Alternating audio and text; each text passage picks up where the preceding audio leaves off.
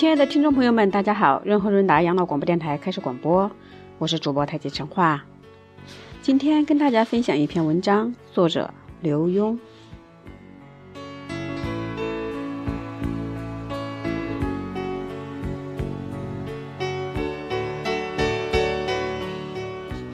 上个星期天下午，看见你祖母坐教会的车呃车回来，我叫你去接，并从窗帘外面观察。发现你站在车门前，盯着八十岁的老祖母颤颤悠悠从高大的车上下来，竟然不知道过去扶一把。天哪！我当时真是火冒三丈。如果只是这样，我又何必叫你去接车呢？多日以来，我试着平复火气，思索这个问题，并从自己的成长经验中寻找答案。终于在报纸的一条新闻里找到了原因。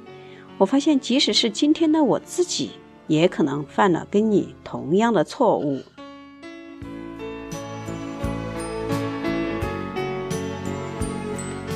文中刘墉说的“你”是指他的儿子刘轩，当然，他说的是刘轩的祖母，就是他自己的母亲了。接下来就是他文章当中的新闻里头的内容了：巨人的离席。进到一代文学大师梁实秋先生。当我在早上报纸的副刊上看到了巨大的黑字标题时，真是惊愕了。不仅由于梁实秋先生曾是我们家的旧识和家中常客，而且收藏我作品的知音，更因为他是我最敬重的一位学者。我常对朋友说，梁实秋教才教授才称得上是真正的才子，因为他不仅从年轻时。就成为文艺界的先锋，更毕生致力，直到八十多岁，仍然创作不懈。有些人是一闪即逝的流星，有些人是偶然出现的彗星，而梁实秋先生却有如此长久不衰的恒，却是如此长久不衰的恒星。恒星似乎也有陨落的时刻。虽然他是那么的豁达，认为人死即如烛灭，更说死欲速朽，何用铺张？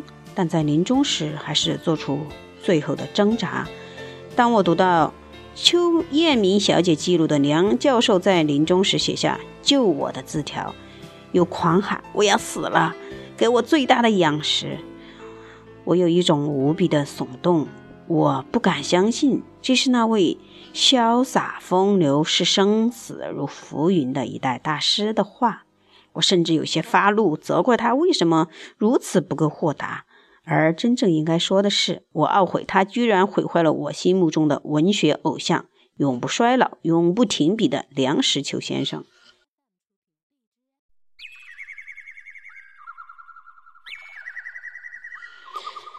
但人毕竟是要老的，即使在千万人心中不朽的英雄，也会像射出的箭，无论多么强劲，在飞在飞跃呼啸之后，总有要坠坠地的一刻。对于崇拜他的人，或许会有短暂无法接受的时间，但终究要承认这个千古不易的定律。同样，我发现把你从小照顾到大的祖母，在你。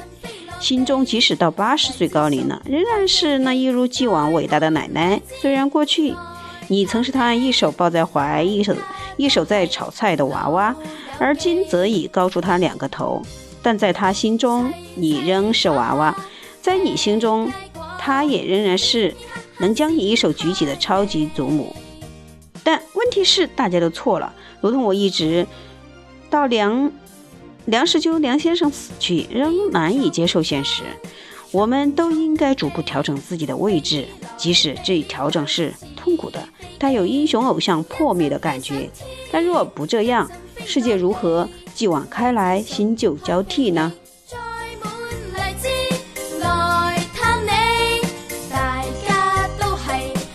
年轻人，有一天你会发现，总是跑在你前面。被你同学称为“不累的机器人”的父亲，居然会跟在你身后狂喘。有一天，你会发现别人卖你的面子，却不再给你的父亲的交情了。有就却不再给你的父亲的交情卖面子了。有一天，你会发现，总是拉你一把那强有力的大手，居然喘弱而颤抖地伸出来，请求你扶他一把。有一天，你心中永不衰退的老人，可能写出最后两个已经难以辨认的字：“救我。”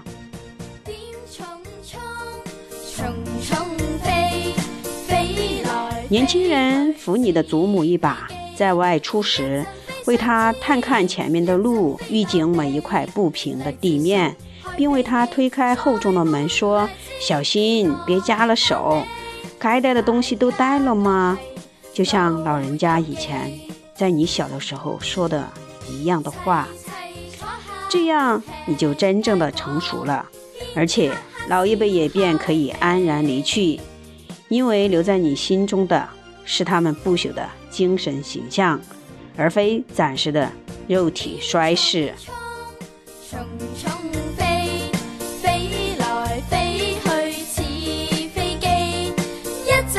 亲爱的听众朋友们，刘墉写的这篇文章是给他的儿子看的。文中提到的是儿子的祖母。我们当今的听众朋友们大多在上有老下有小，上有老的情况，有的有祖父辈，有的面临祖父辈已经早逝，而面临我们自己的父母辈已经到了七八十岁的这个年龄了。那么我们何尝又不是这样的一个处境呢？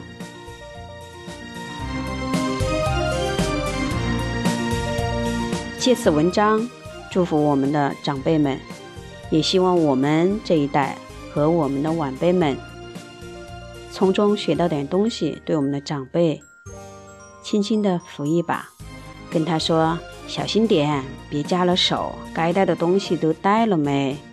就如同老人家们以前在我们小的时候说的话一样。